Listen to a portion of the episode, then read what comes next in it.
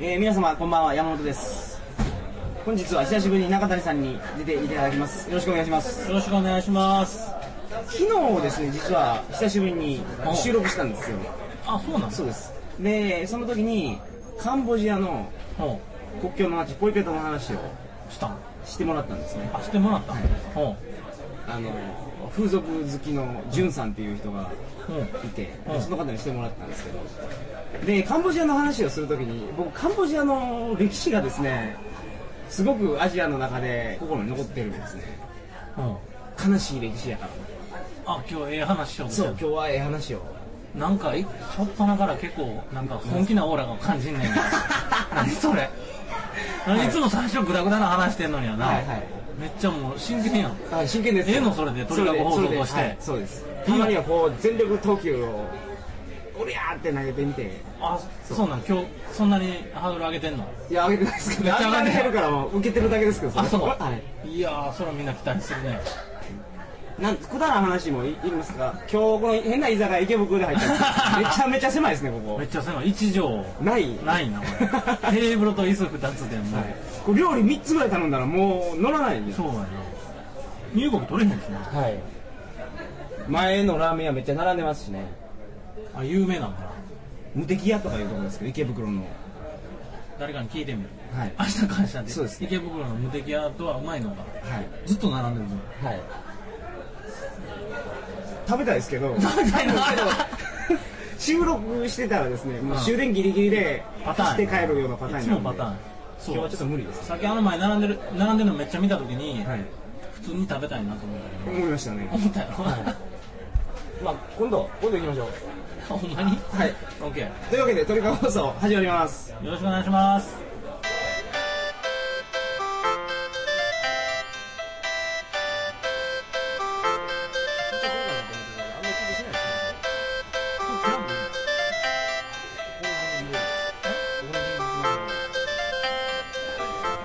改めましてこんばんは2007年11月16日金曜日鳥かご放送第111回をお送りします番組に関するお問い合わせは info.tkago.net info.tkago.net までよろしくお願いしますということで工場終わったところでもう いきなりもう本題に早い な今日ほんま本気すぎるよなそうですか脱線を許せへんやんいや脱線してくれていいですよ脱線していいのはいほんまにでももう俺は今日はやりますよみたいな今日僕もけどは話してたらやっぱ脱線すると思うんですねこれ20分で終わらしたいんですけど終わらしたねはい終わるかなっていうそんなに思いがあんねんいや思いがあるというか長いですからね俺カンボジジアの歴史ってどれぐらいご存知ですか全く知らんねんあそうですだかって今日さ、いほんまに普通に来て電車でおって、はい俺もう食べ食べのこと喋ることないぞって、はい中谷さんはっ て思って言ったら「いや今日は僕が喋ります勉強してきましたから」み たいなちょっと勉強してきたんですよほんまそうやろ勉強インターネットでもそのカンボジアに行った時にいろいろ話を聞いてその裏を取りたかったんですようああ僕がその聞いたことまあほんまなの聞いたことかほんまやったのかとうんうんほんで、まあ、い裏ろいろ昔本読んだんですよねその僕旅行するときに、うなんか脱線しだした 旅行するな時に旅行するときにその国の政治とかですね、うんうん歴史とうんかは僕調べるんですね、うんうんそうしないとあんまり面白くないですから、でそれいろいろどこの国も調べてるんですけど、うんカンボジアはもう強烈やったんですね、歴史がはいほうほうほポル・ポトって知ってるでしょうポルポだなポル・ポトが政権を握ってた3年間3年半ぐらいかなその時に国民の3分の1殺してるんですよもう3分の1ですよあそうなの僕と中谷さんと高木さんいたら1人死んでるわけです すごい伊達やなそうででしょだからすすごいことじゃないですかでそれが行く前に調べて知ってたことで、はいほんで行って行く前にっていうか僕はその現地でそのバッタモンの道で売ってるガイドブックとか買うんですねはいはいはいはいでそれに書いてるんだ書いてるんですほうほうほうほんでまあいろんな人と会って聞いたりとかそうそうその現地の人にでこうネットで裏取ったりとかへそうですそうですえどう ぞじゃ めちゃめちゃ気になる俺だって全然知らんもんあはいじゃあ今日は勉強して帰ってください勉強 させてもらいますお願いしますまずそのえーとどっから話するかっていうのは、まあ、微妙なんですけどまずすごい昔の話をすると9世紀ぐらいにうんうん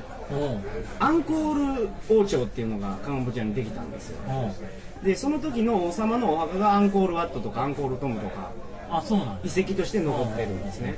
それの時代の話は僕よく知らないんですけどうんうん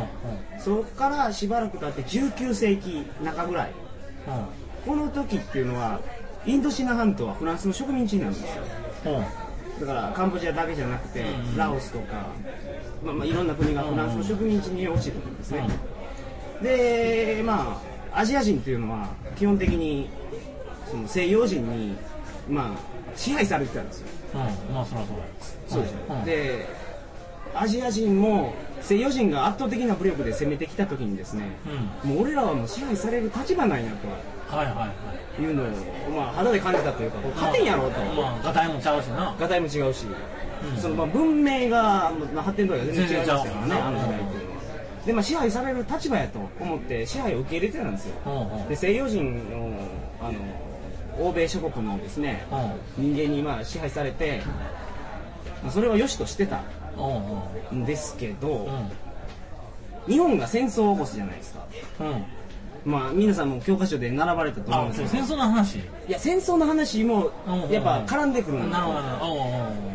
で日本はあの第二次世界大戦っていうのでうん習ったと思いますけど、大日東本亜戦争そう大東亜戦争、これは大東亜戦争っていうね、ま名前で日本は戦争したんですけど、うん GHQ にうんうん禁止されたんですねこの名前は、うんうんうんマッカーサーに、うんうんあのパイプ越えたあのうん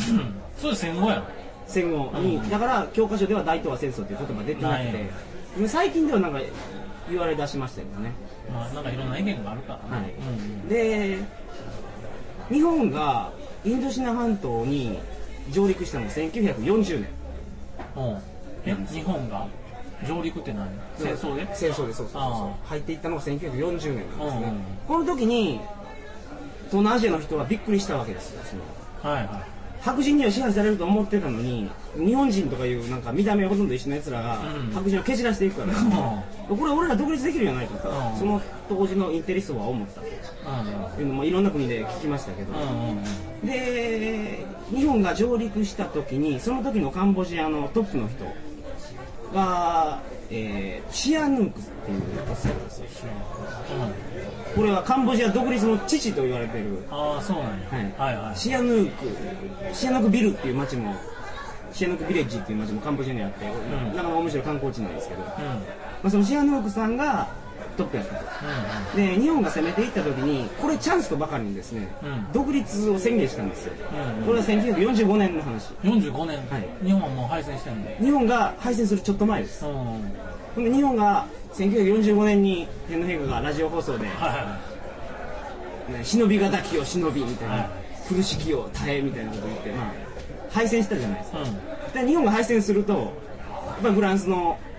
そのまた支配下に落ちてしまうんですよカンボジアがえ一回独立したん独立を宣言したんですよああフランスこれはもう俺ら独立やあれ言うだけど日本がだから大東亜戦争をやった時の大義名分がうんアジア地区における大東亜地区における白人支配からの脱却ですから、それを、まあ、実地でやったという感じで、独立を宣言したんですけど、んうん日本が負けてしまうと、うんまだフランスにやられてしまったと、うんうんただそのシアヌークさんは偉いインテリですね、うんフフランスに留学行ってたのかうんな、で、国際世論を巧みに操って、ですね1954年に完全独立をカンボジアは果たす、うん40 54年です。は54年にいあフランスから独立完全に独立そう軍事権と警察権をもう自分のところに手に入れてもう本当に完全に独立をしたとだから1954年かな53年かなどっちかはちちょっとあれああいうふうになりましたうんうんうんこの時にカンボジア初めて独立したとはいはいうところでいはいうんここまでやったらですね別になんかあんまり悲しいことはないじゃないですか悲しくないうんうんまあ、アジア全体白人に支配されてたわけですよまあまここからもうちょっと時間が経つとですねあうんあの隣の国でですねうんベトナム戦争が始まるんですよはいはいはい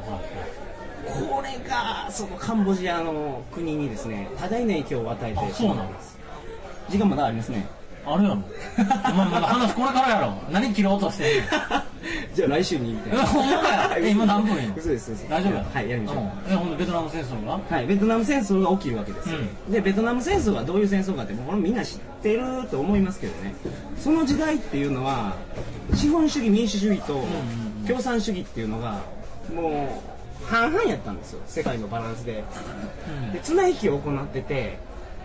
共産主義の国が増えると一気に共産主義に流れるかもしれないとか、はいはい民主主義が増えるとそっちに流れるかもしれないっていうので、はい取り合いしてたんですよ、う代表的な例がドイツとかうんあの朝鮮もそうですね、うん今でも北朝鮮と韓国に分かれててドイツはもう一緒になりましたけど、うんうんでベトナムもそういう状況だったんですねうん、で北ベトナムっていうのがベトナムの元々の諸政府で、あの共産主義ですようんうんで南ベトナムっていうのはですね、うんアメリカの CIA が、うまあ、裏で糸を引いて作った政府なんですよん民主主義そうですうんうんで北ベトナムと南ベトナムが戦争をした、でベトナム戦争で映画で要はアメリカの映画で出てますから、うんあランボーランボーグリーンベレーですからうんうんあれベトナム戦争行って帰ってきてるんですよああはいはいほんで帰ってきてなんか暴れてましたけど就職口がない言うてでまあその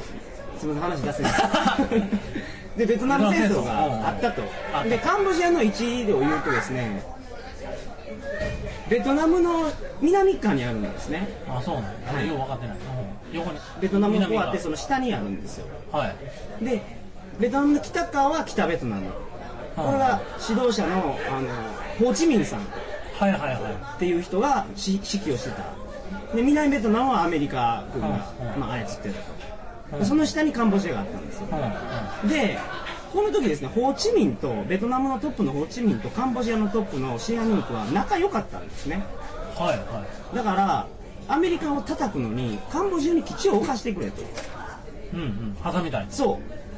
置くとですよね上と下から挟めるじゃないですか、はいで戦争を優位に進められるということでうんうんまあ基地を補給基地を下に置いたんですカンボジアに、うんじゃあアメリカはちょっと戦争が戦況不利になるわけですねちょうど挟み撃ちでやられるから、うんうん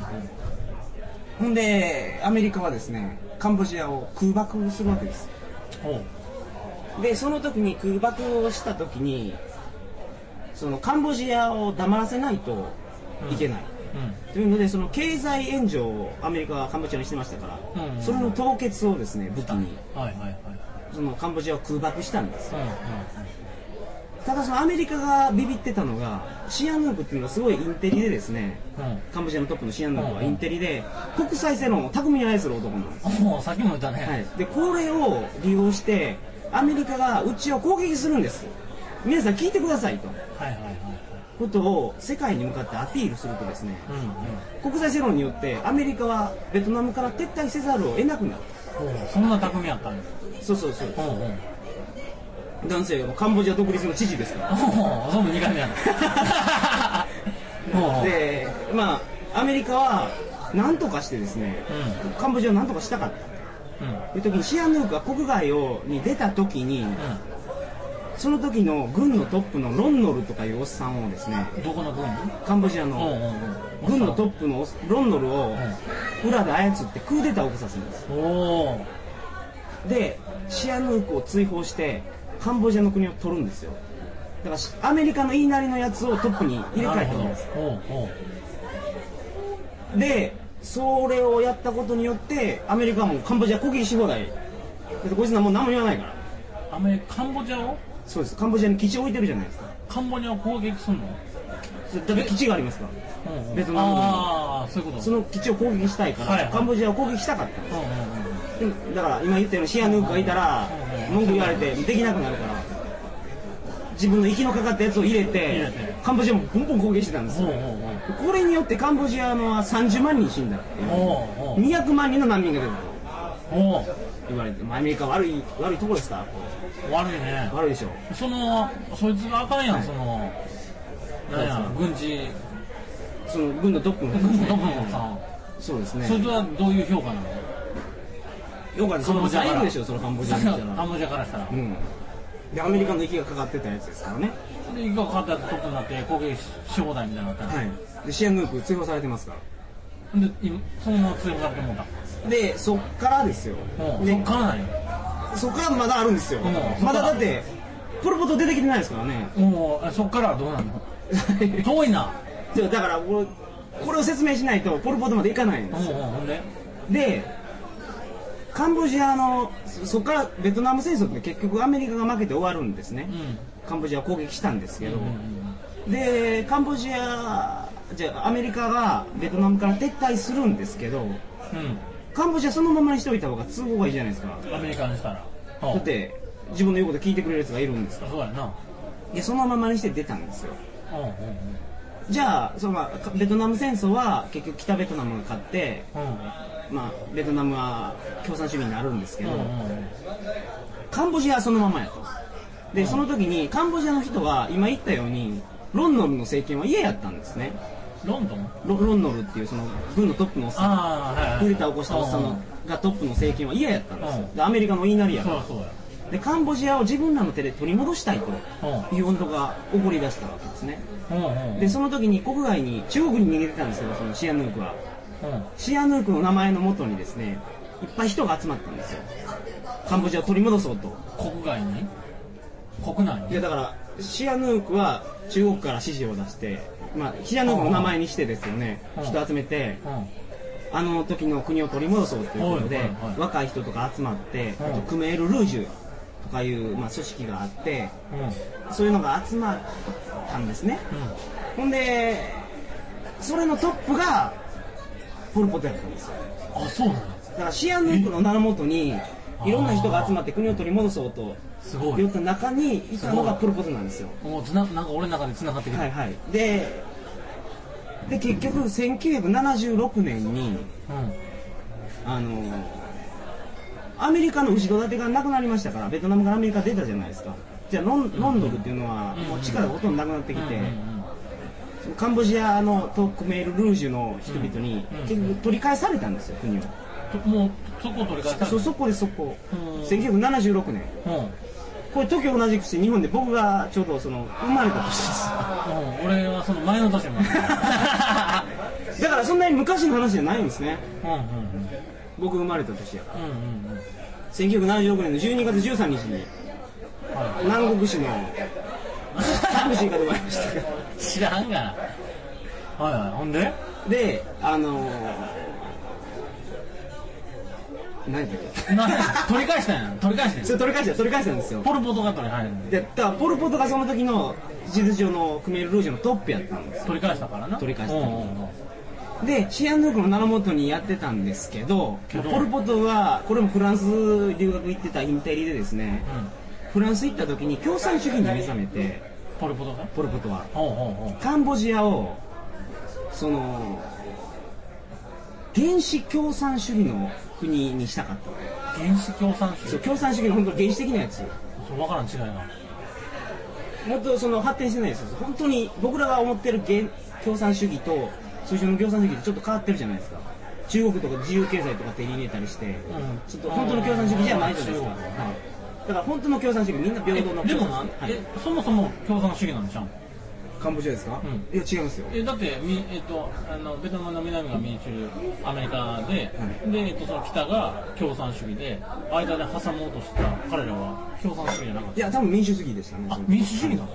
民主主義いやすみません自走自信ないですけどあそう多まあ分民主主義やとあ思いますじゃあま